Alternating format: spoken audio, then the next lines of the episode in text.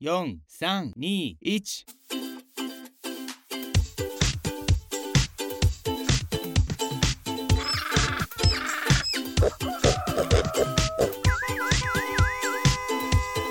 啊，不勉强了。这里是不勉强，我是尤军。今天的单元是尤军的小东西。呃，现在是夏天哦。小时候我家住的是老房子，然后其实现在老家还是一样是老房子哦。但是老房子一到夏天呢，它会有很多的蚊虫。那其中最可怕的蚊虫就是蟑螂，所以我们今天想要跟大家聊一聊蟑螂的这件事情哦。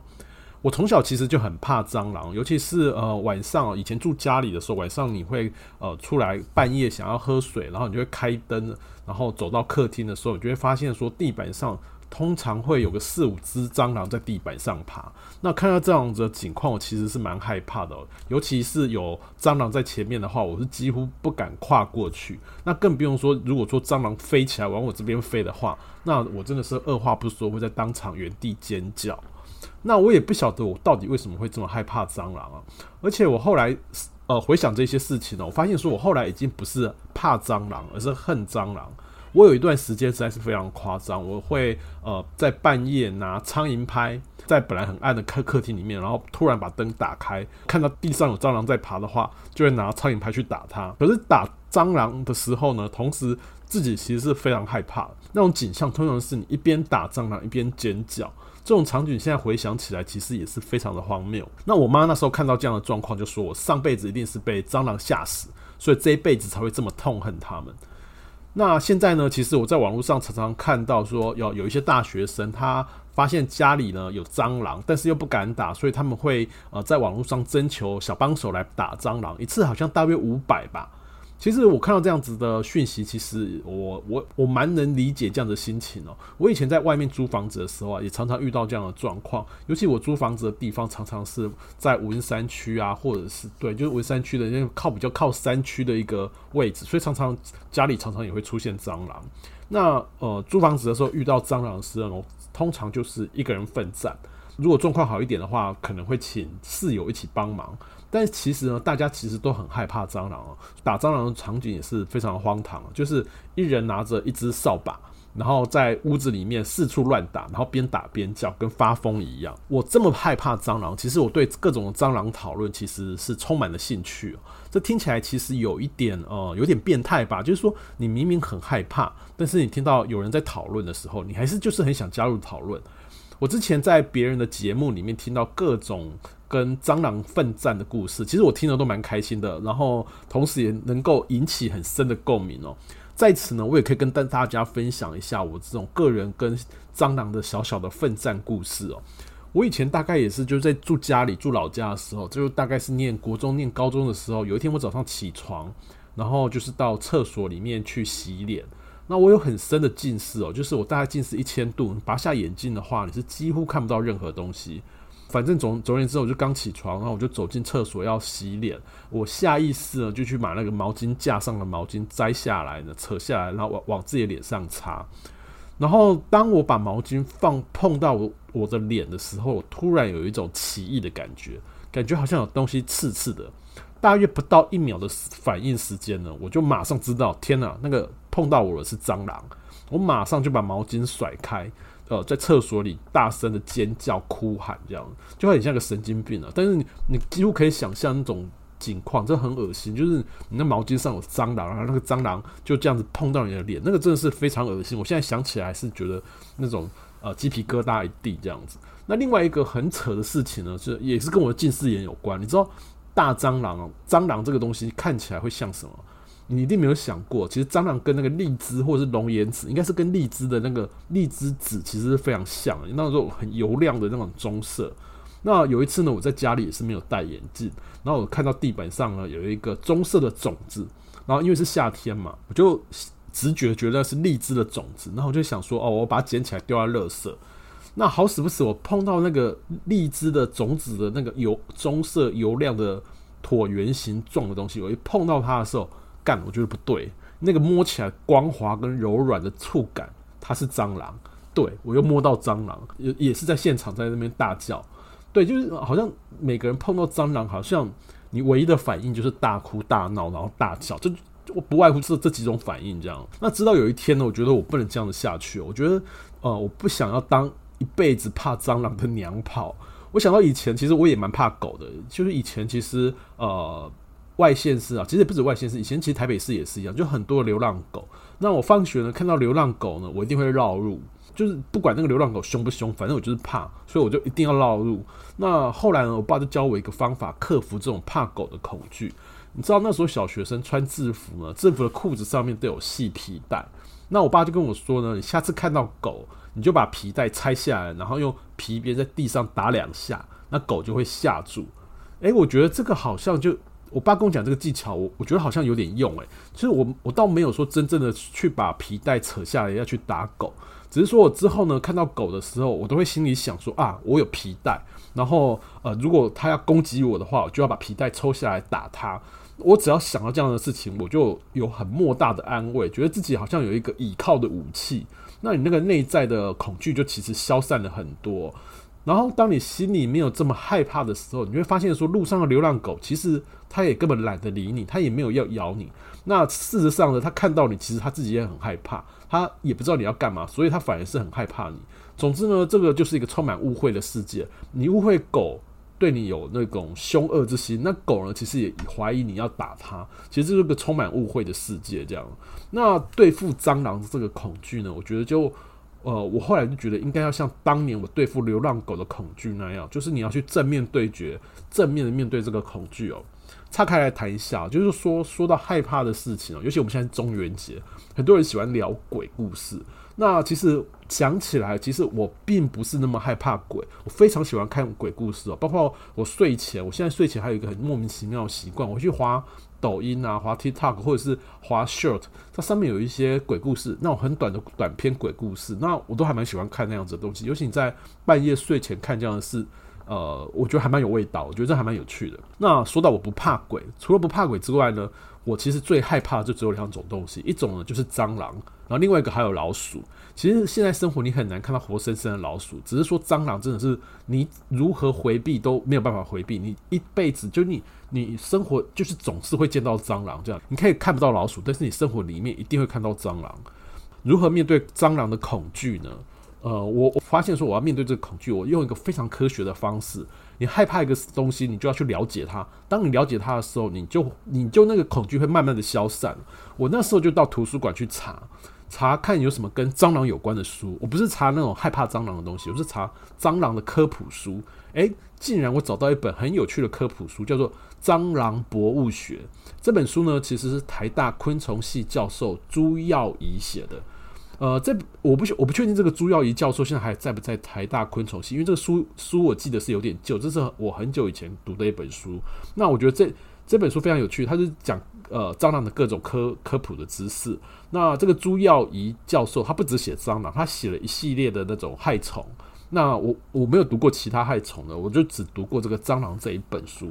这本书其实让我对蟑螂有很不一样的认识。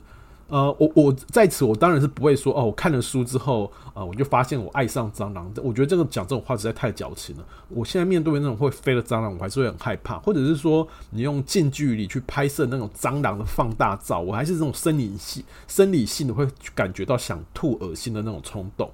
不过呢，这本书告诉我很多有关于蟑螂的一些小知识，它让我对这个脏东西有一个很不一样的认识。比如说呢，呃。很多科学研究上呢，蟑螂是一个很重要的实验对象。尤其说，呃，很多科学研究他会去讨论，有些昆虫，尤其是昆虫研究，他会去探讨那种呃害虫的演化啊、生理机制啊，或是害虫那个生态。那他们常常会借助从呃借助蟑螂作为实验对象。那为什么会把蟑螂作为实为实验对象呢？是因为蟑螂它活得呃。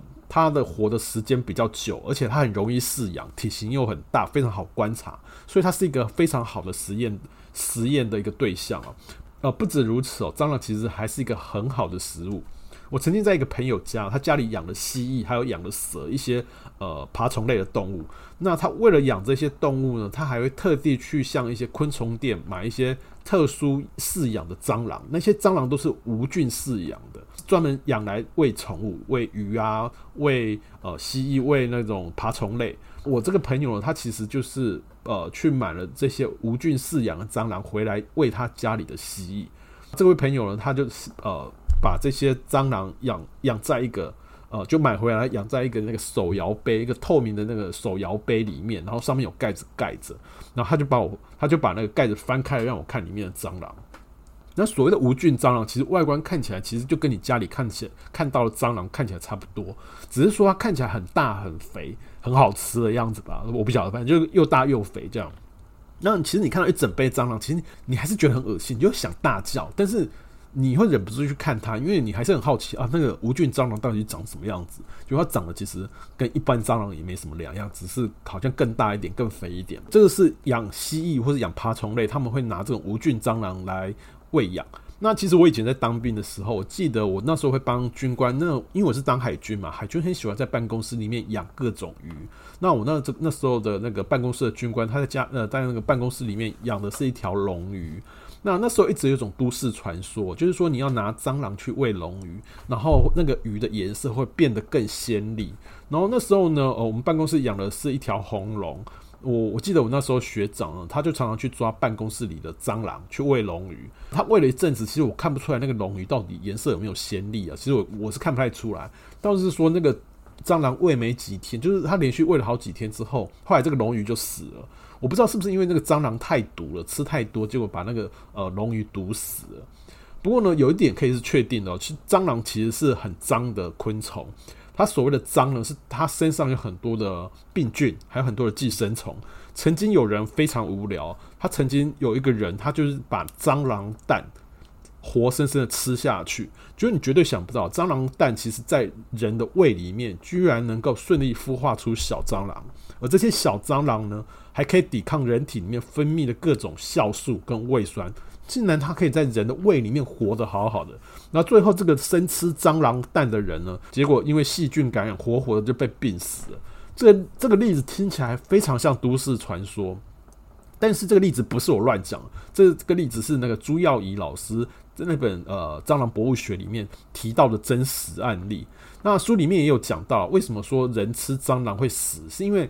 蟑螂里面有各种病菌，有各种寄生虫。你吃到肚子里面的时候，你身体发生发出的那种各种反应啊，那种发炎反应啊，或者溃疡反应，你根本不知道是哪一种维生素或者哪一种寄生虫让你治病，会让你产生这样的反应。就是说，你根本不知道是哪一种维生那种病菌让你产生这样子。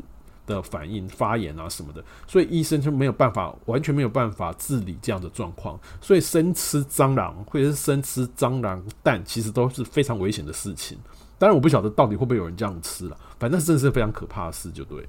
这么小小的脏东西这么毒，它其实同时呢，它其实也是地球生存最久的生物之一哦。关于蟑螂，其实大家很爱提到一件事情，就是说。跟它同时代的恐龙都已经灭绝了，可是蟑螂还是活得好好的。到底为什么恐龙会灭绝，而蟑螂却没有，却没有灭绝，还可以活得好好的，一直活下来？呃，这本呃蟑螂博物学里面，他提到了几种解释哦。他提到说，恐龙灭绝呢，其实跟一般现在的主流说法是跟气候有关，就气候的变化。但是所谓的气候变化，它并不是一夕之间变得非常冷。恐龙应该是经过漫长时间，因为那种气候的变化是一步一步，就像我们现在的气候暖化，其实是经过很长的时间，然后整个那个气候转变，然后造成你环境的转变。那恐龙应该是经过漫长的时间，因为食物不足而慢慢的绝种。那气候变化这样的事情呢，对大型动物的生存挑战其实是蛮大的，因为大型动物它需要更多的热量来源，就是它需要更多的食物。可是昆虫呢，它体体积很小，它对环境的适应会比较好。第二个原因就是说，我们另外提到就是说，那个整个气候的变化，就是天气整个地球变得越来越冷的时候，恐龙它其实是没有地方可以躲藏的。天气突然变冷的时候，它其实没有办法躲在一个地方保暖，所以它很容易就被冷死了。可是呃，蟑螂或是各种昆虫，它其实很容易躲在树洞一些小地方。呃，可以取暖，然后保持身体的那种温度，而不会被这个受到这种外在环境温度的影响。然后另外一个很关键的一个因素呢，就是蟑螂的繁衍非常快。呃，科学家他去推算哦，就是推估恐龙，它可能一只恐恐龙生下来，它要经过数十年才有办法达到性成性成熟，才有办法繁殖。那蟑螂呢，其实大概几个月之间，它就可以成熟，然后就可以马上生生殖。而且一般来讲，呃，蟑螂在一年里面可以生三代，就是它那个繁衍速度非常快。然后蟑螂同时还有个特性非常可怕，就是说，当你那个环境外在环境恶化，比如说天气突然变很冷，或天气突然变很热，蟑螂呢会因为外在环境变化而停止生长。它会等到环境改善了，就是那种环境的温度回到以前的那个适合它生长温度，它那个适合它生长的温度的时候，蟑螂它会快速增加它的那个成长速度，然后增加它繁衍速度。所以蟑螂很容易就是说等到那个。环境变化成一个适合它繁殖的时候，它会很快的把那个以前没有繁殖够的那些数量补足，就一下子它会恢复到环境恶化前的。呃，蟑螂在昆虫分类上，它属于蜚蠊类哦。目前在科学的分类里面，蟑螂大概有五千多种，就是全世界的蟑螂大概五千多种。不过呢，真正在我们家里面常见的蟑螂大概只有五种。那这些所谓的蜚蠊，这些蟑螂，它大部分是分布在热带跟亚。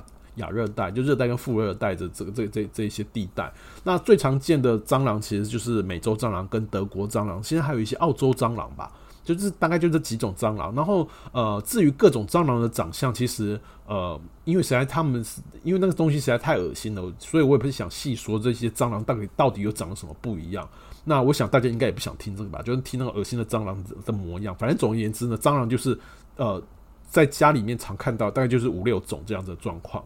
有一些科学实科学发现了，一些关于蟑螂的科学发现，我觉得还蛮有趣的。比如说，呃，他们发现德国蟑螂喜欢群居，就是呃喜欢一群蟑螂住在一起。但是他们住在一起却不会碰碰触到对方，这就觉得蛮奇妙的。就是说，一群蟑螂里面，它大概只有五只蟑螂，他们会用那个触角尖端跟另外一只蟑螂碰触做接触，呃，做沟通。那其他的蟑螂，他们是彼此之间不会碰到彼此的身体。那你如果说把蟑螂的触角剪掉的话，然后它生，因为它行动的速度变慢，会影响到它觅食，所以它同时也会影响到它生长的速度。就是说，你把它的那个触角剪掉，它会长得比较慢，因为它吃的东西会比较不容易。那另外一个实验也非常有趣哦，它是在比较住在一起的蟑螂、群居的蟑螂呢，跟独居的蟑螂、单独养的蟑螂，到底成长速度有什么不一样？那这个科学研究也真的是非常莫名其妙，但是非常有趣哦。就是说，他发现说，独居的蟑螂会成长速度会比较慢。但如果是群居的蟑螂，它成长速度非常快，那到底是为什么会这样呢？现在目前科学并没有任何找到任何原因，这也是蛮奇妙。就是说，你把一只蟑螂独独自养的话，它会长得比较慢；但是有一群蟑螂养在一起的话，它就会长得很快。这个真的是不不知道什么道理，这是世界真奇妙啊！呃，蟑螂喜欢群居，但是不代表说这种群居是可以无限制的往上堆叠。蟑螂群居的它数数量，它如果到了一个过于拥挤的程度。它其实蟑螂会分泌一种驱散彼此的费洛蒙液体哦，借由那种分泌这种费洛蒙，然后把呃其他蟑螂赶走。如果说蟑螂真的太多的话，它会分泌这样子的费洛蒙。所以呢，很多那种呃，比如说我们现在市售很多那种蟑螂屋啊，可以抓到很多蟑螂。那呃，蟑螂屋里面呢，如果一次抓太多蟑螂的话，这些蟑螂会在那种。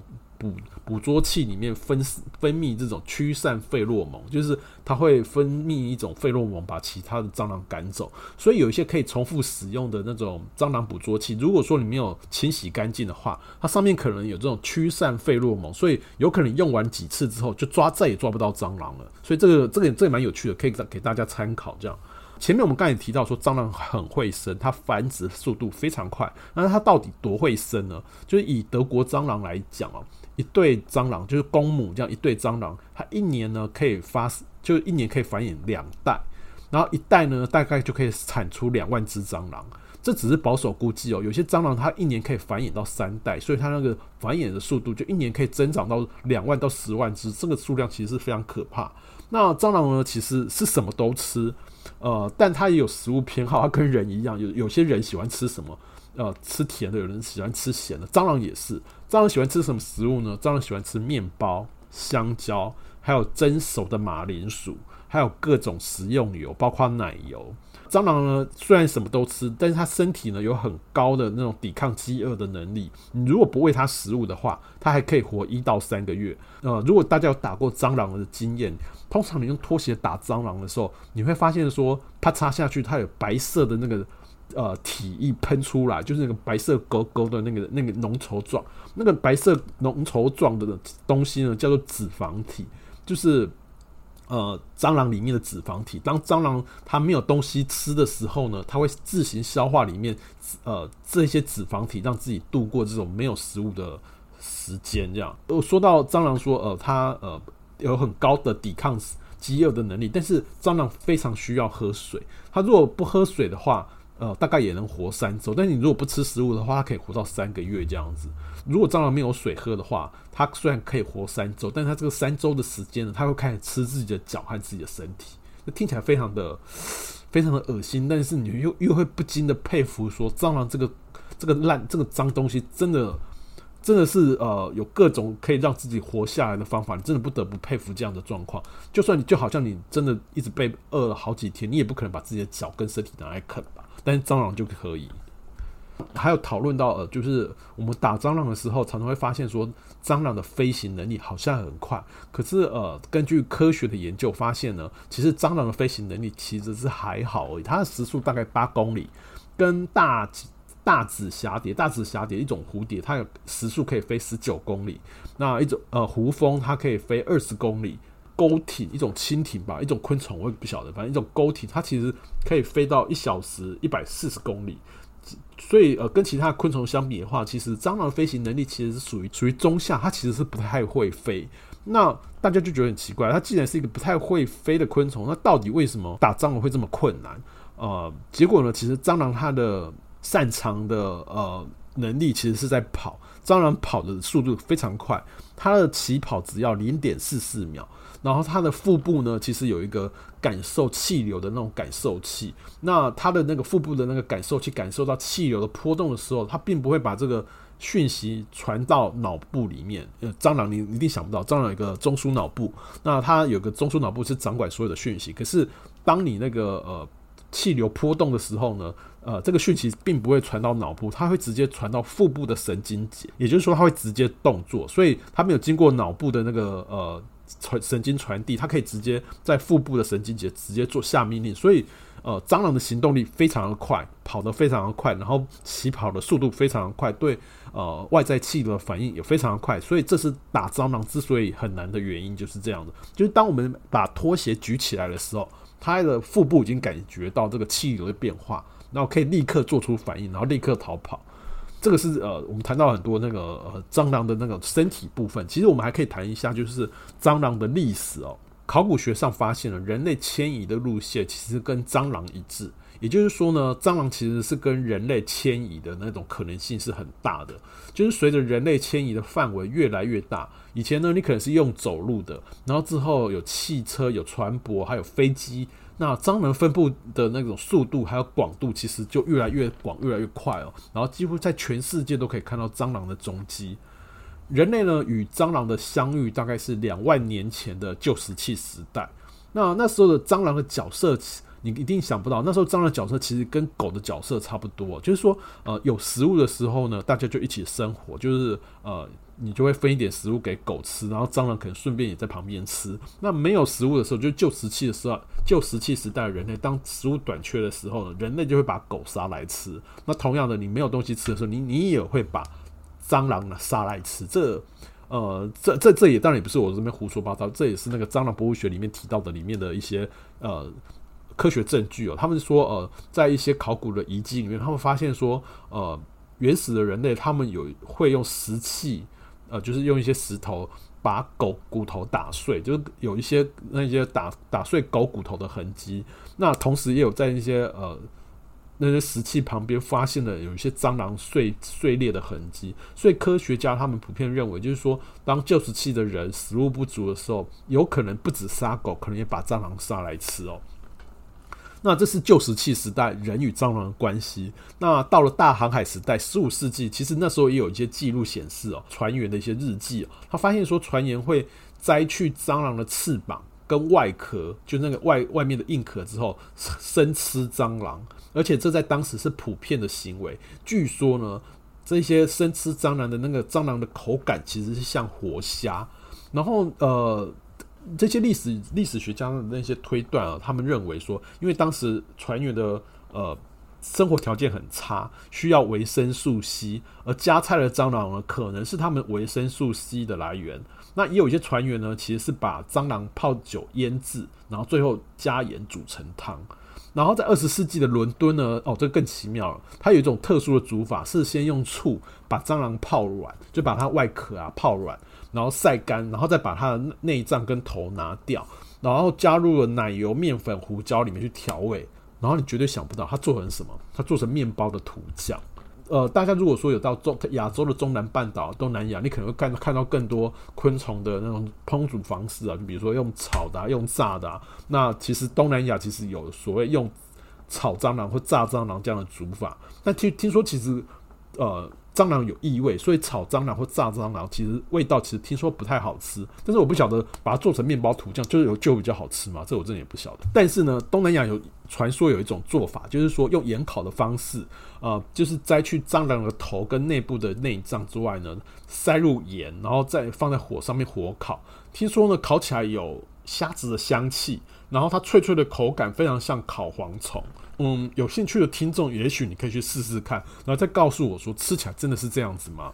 在东亚的一些国家，它有传有，这可能也是都市传说吧，我不确我不确定这到底是不是真的。这也是呃呃那个昆虫博物学里面提到的一种昆蟑螂吃法，就是说呢，他会把清酒里面泡了五六十个蟑螂虫卵，就把那蟑螂的虫卵泡在那个四百升左右的清酒里面，然后再把清酒微微加热。听说呢，这样会让酒变得更加的香醇。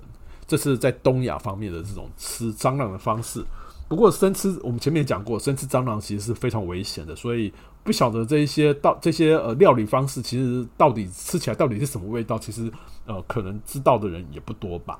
呃，除了上面这几种呃吃蟑螂的方式，其实在中国就蟑在中华文化里面呢，也有吃蟑螂的这种这种习惯了。尤其呢，蟑螂其实是在广泛的被用在中药里面，被当成一种中药材。比如说有所谓的油虫珠，你在迪化街的某些老的呃老牌的那个中药房，你现在还是可以买得到油虫珠。所以油虫珠是什么呢？油虫珠就是蟑螂大便。那我有曾经透过朋友去问哦，这种蟑螂珠到底是怎么来的？那有一些呃呃中药房里面的人的那些师傅啊，是讲说它的确是蟑螂大便，但是这些蟑螂呢，其实是。呃，无菌饲养是有一种特殊饲养方式所产出的油虫珠，那这是呃市面上可以买得到，至今还可以买到油虫珠这样的东西。那另外呢，在呃《本草纲目》啊，或者是《神农本草经》里面又提到说，呃，蟑螂其实蟑螂本身哦，不是油虫珠，是蟑螂本身就可以吃。蟑螂呢可以。治闭经、治便秘，还有咽喉炎，还可以促进血液循环、消水肿。这样，那这蟑螂怎么怎么做成药呢？一开始是先把蟑螂用热水烫死，烫死之后呢，再拿去晒干，晒干再磨成粉。这个粉就是所谓中药的那个药材，这样听到前面各种蟑螂的吃法，其实你大概就可以理解说，蟑螂其实跟人类生存了很久，所以才会有办法衍生出这么多奇奇怪怪的呃食用方式。那蟑螂它其实不止寄生在人类的社会，它其实也跟着人类四处游走。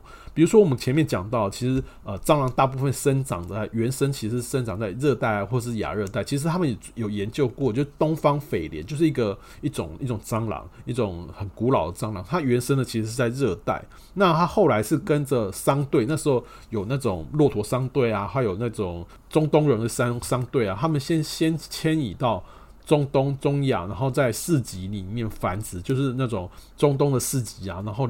呃，就像一些菜市场吧，我们就把它想象成菜市场，就然后就是一个很适合蟑螂里面生长的环境。然后它就在菜市场生根立足之外呢，然后跟着那种骆驼商队往东又往西移动，就它跟着丝路走，就是它蟑螂整个迁移的路线其实是跟着丝路这样子进入了欧洲。那其实欧洲大部分，我们如果有点地理的概念，其实欧洲大部分是在属于温带温带国家这样。那为什么最后欧洲还是？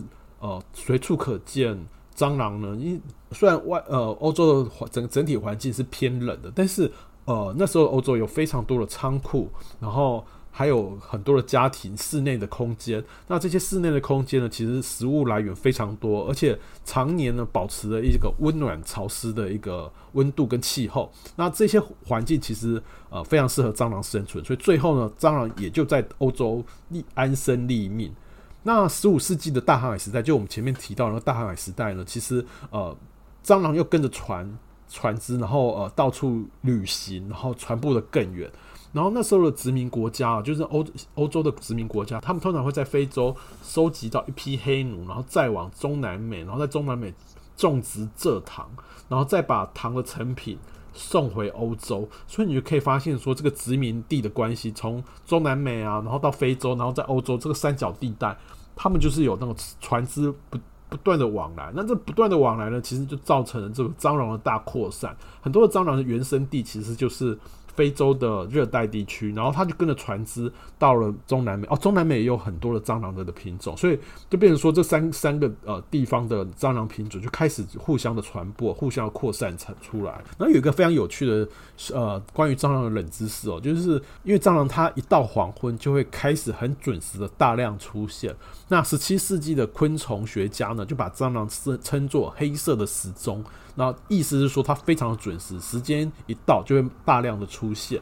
除了呃，我们前面讲到说那种商船啊、殖民地的那种往来，造成了蟑螂的扩散。其实战争呢，也同样造成了这个蟑螂的扩散。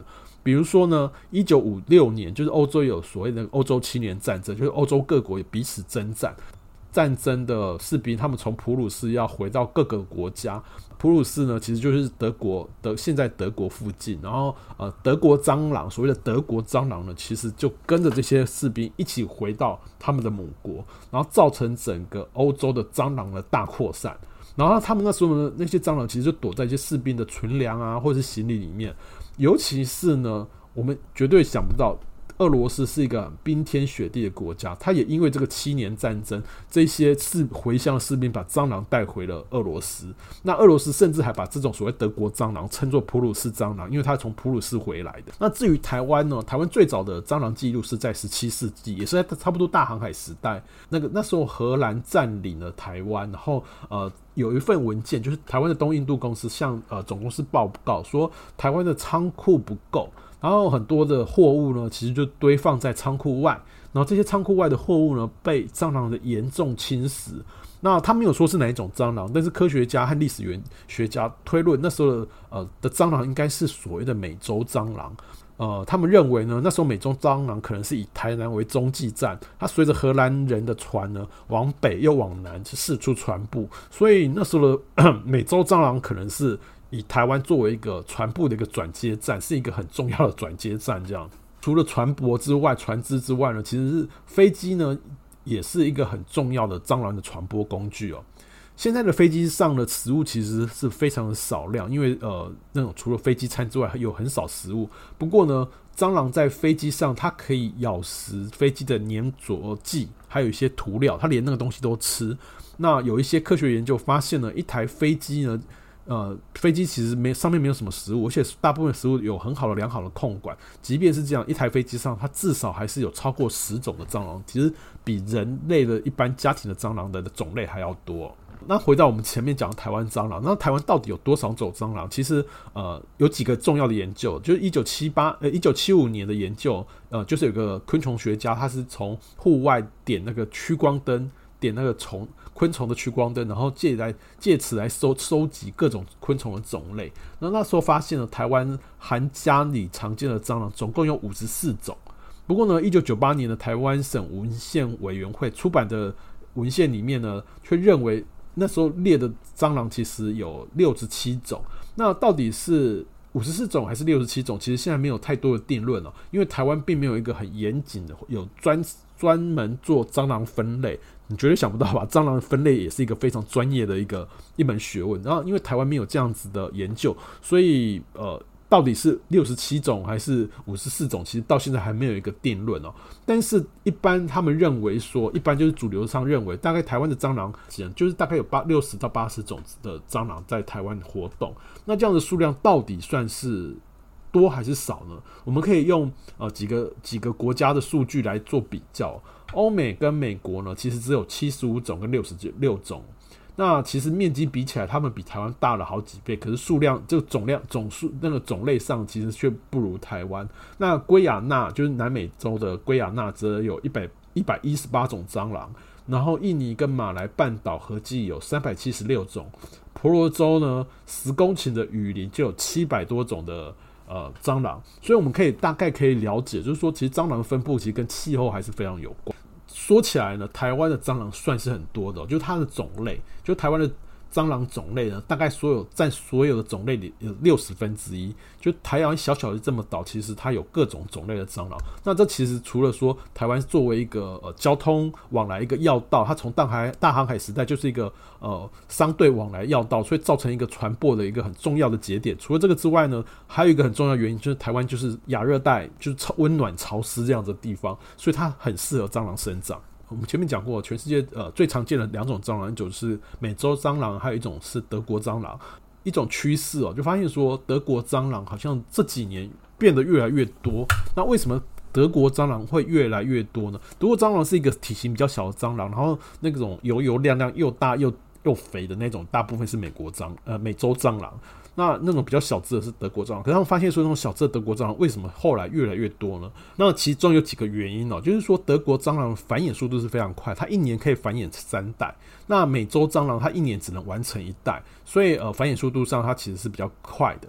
那还有第二点就是抗寒性哦，呃美洲蟑螂跟德国蟑螂虽然他们都叫美洲美洲啊叫德国，其实它们原产地是非洲，所以你可以想象这两种蟑螂都是非常的不耐寒。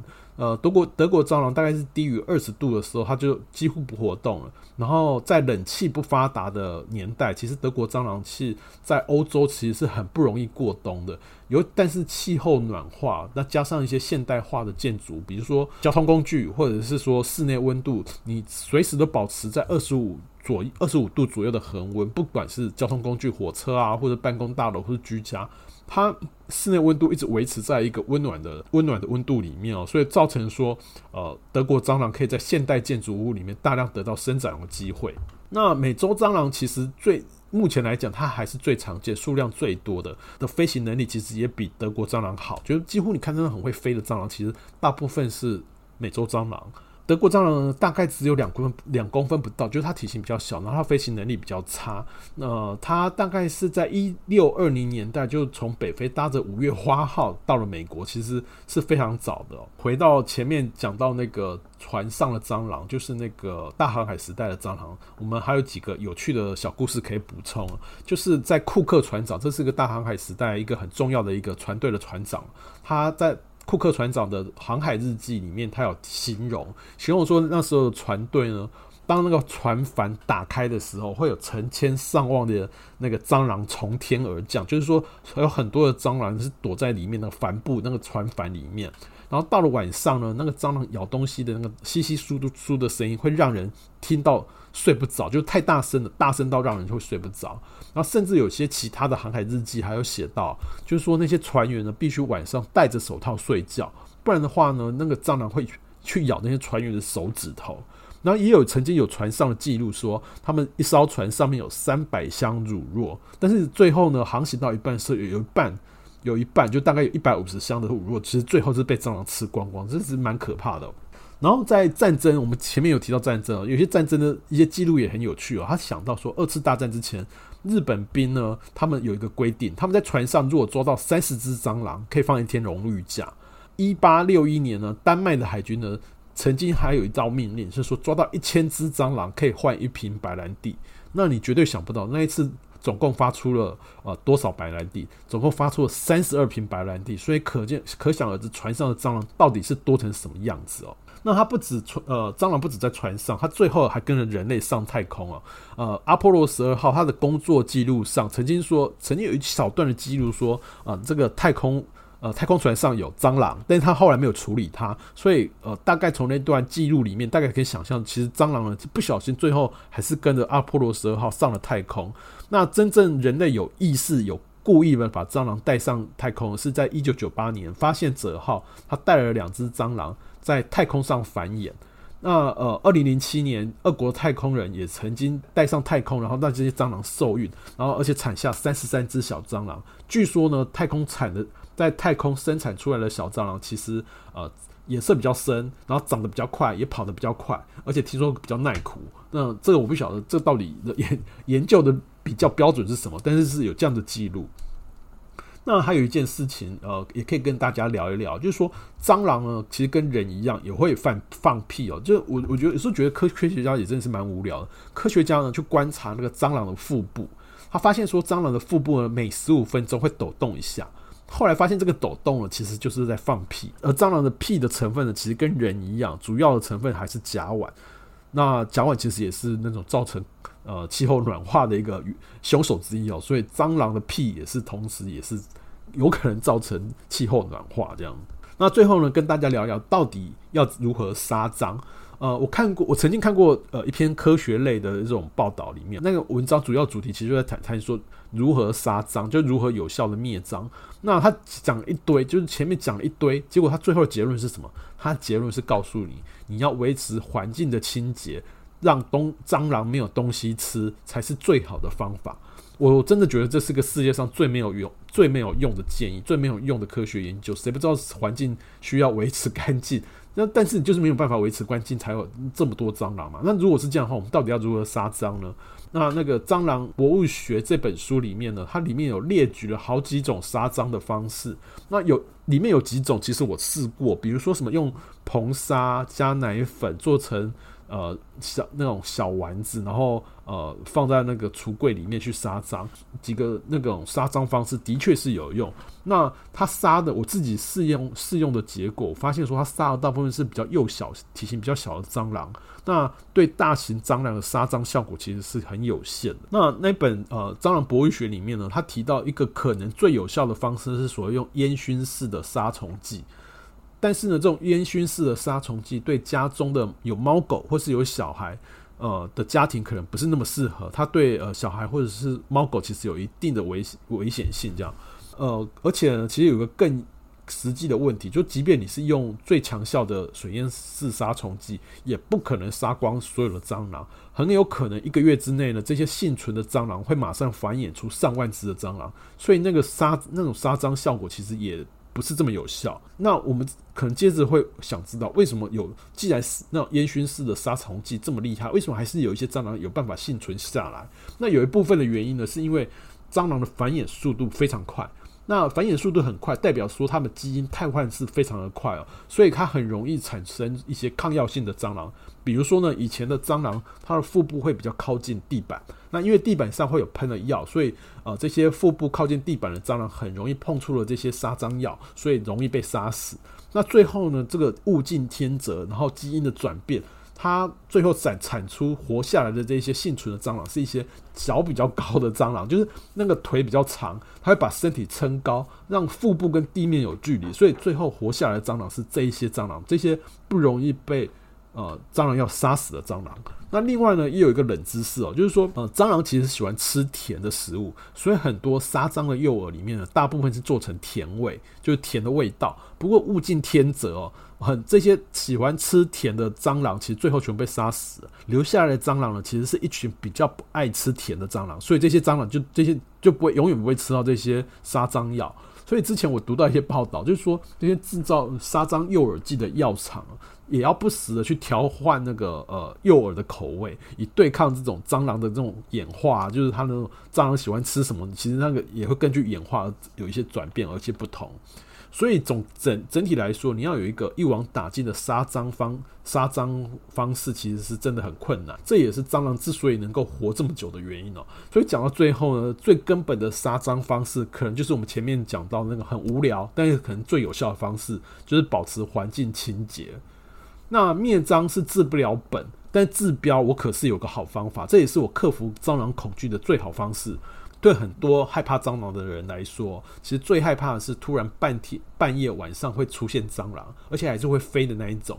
人呢，真的是非常奇妙。像我，我明明是可以睡得很深，但是如果房间有蟑螂，会发出那种微妙、非常细细的、微小的那种稀稀疏疏的声音，我会立刻醒来，而且那个。一醒是那种唰一下子醒过来，好像你那个清醒的程度可以呃马上可以去算三角函数的那种清醒程度，就你一下子会变得非常清醒。那这种半夜突如其来的蟑螂最可怕。你不要用拖鞋，也不要用，也不要用扫把，因为我们前面讲过，以科学的角度来说的话，你永远打不赢，不管是用拖鞋还是用扫把，你永远打不赢这些蟑螂。至少是你很难打得到蟑螂，因为他们是短跑高手，跑起来速度非常快哦。那还有一个更实际的问题，你如果说你真的很厉害，你打到蟑螂，然后啪嚓一声，那个蟑螂扁掉，然后呃变成一滩恶心的汁液，白色、青色的汁液，那你到底要怎么清？而且万一……蟑螂里面还有一些病菌啊，还有寄生虫，可能被你一打，然后就还扩散在你整个房间里面，所以那个东西是非常恶心的。那我曾经有想过一个方法，就是我在房间里面准备捕虫网，我用捕虫网去抓会飞的蟑螂。那你抓会飞的蟑螂也许有用，因为蟑螂的飞行速度不是那么快，所以你有办法抓。但这个也是一个问题啦。蟑螂如果在地上爬的话，你要用捕虫网去抓它，其实就很难，因为蟑螂的那个跑的速度非常快，所以你即便有那个。捕虫网你可能不见得抓得到，好吧？那就算你用捕虫网真的抓得到的话，那你抓到之后怎么办呢？你难道你敢用手去把蟑螂从捕虫网捕虫网里面抓出来吗？所以这个方法用捕虫网抓蟑螂也是不行，也是也是有困难的。那对于蟑螂呢，我们要用科学的方式去理解它。蟑螂的腹部有几个呼吸的孔洞啊？那如果说这些呼吸的孔洞沾到肥皂水的话，会让它窒息而死。那不只是肥皂水啊，你那个什么洗碗巾的水啊，或者是洗洁精的水，那种皂有皂类的水其实就可以了。那最有效而又环保卫生的杀蟑方式，就是你准备一个喷水瓶，然后里面放了这些肥皂水或者是洗碗精的水，这种皂类的水，然后记得你要把那个喷头调成喷射状。如果是喷雾状的肥皂水，可能没有用哦，你可能就是在帮呃蟑螂洗 SPA 而已，就是用喷的用喷雾可能是没有用的。所以，总之呢，不管是你看到正在对你飞的过来的蟑螂，或者在地上的爬的蟑螂，你就用那个喷水瓶，用那种转成那种喷射的喷喷射头的那个喷水瓶，你直接往他们身上射过去，只要他们沾到肥皂水，大概几秒之内就会死掉了。这就很像我小时候怕狗，我随时准备有个皮带可以打狗。那现在呢，我每个房间都放了一个肥皂水喷水瓶，那我就自然而然就治愈了我这种害怕蟑螂的毛病了。关于蟑螂还有一个小插曲哦，就是大家知道所谓的拉牙这种这种恶心的生物吧？它是一个脚很长的大蜘蛛，学名叫做白额高脚蛛。那这种虫也是长得非常恶心，长得非常可怕，那个样子就根本是像从地狱过来的。小时候呢，我也很怕这种拉牙这样的昆虫啊。可是后来我知道拉牙是一种益虫，而且它专门害呃，它专门在吃蟑螂，然后生性又很害羞，它看到人会。呃，多半的想跑开。当我了解这个事情之后呢，我好像就没那么怕拉牙。而且以前会传说拉牙会什么，拉牙的尿会会让你身体皮肤病啊什么。后来证实，其实拉牙的尿根本没有这么厉害，这样。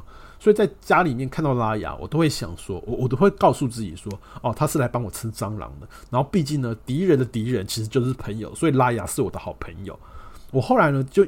不断的自我催眠，就慢慢慢的，其实我也不是那么害怕拉牙。虽然说我还不至于说敢把拉牙放在手上把玩，不过我现在因为我住我现在住的地方还是靠山边，比较潮湿哦。我家里是三不五时会出现几只拉牙，也是非常合理。甚至我客厅的那个网络分享器啊，就是那个网络分享器，它通常温度会比较高，上面曾经还有拉牙在上面下蛋，然后下蛋之后呢，又看到密密麻麻的小拉牙跑出来，这也是蛮奇妙的。不知道大家是觉得拉牙比较可怕，还是蟑螂比较可怕呢？不过我现在好像可以慢慢接受跟拉牙当室友。你即使就算我的猫哦，我的猫，我之前拍了一张照片哦，就很夸张，就是拉牙在旁边爬，只有我家的猫在旁边睡。所以最后呢，不只是我跟拉牙当室友，连我家的猫也是跟拉牙当好好朋友。现在呢，我想到呃，我房间里面有拉牙，然后还有肥皂水喷水瓶，所以我现在一点也不担心蟑螂。就算半夜突然有蟑螂跑出来，我也不必急着上网去征小帮手来打蟑螂，我是可以自己打完，就现省五百块这样。关于蟑螂的这一集呢，希望你有得到一些抗蟑的勇气。你有什么跟蟑螂战斗的故事，也也欢迎留言给我，不管是在 Apple Podcast 或 Spotify 或 First Story 的语音平台，我们都会收得到。谢谢你收听今天的节目，我是最讨厌蟑螂的尤军。夜深了，蟑螂可能要出没，你也准备好了吗？请小心哦，拜拜。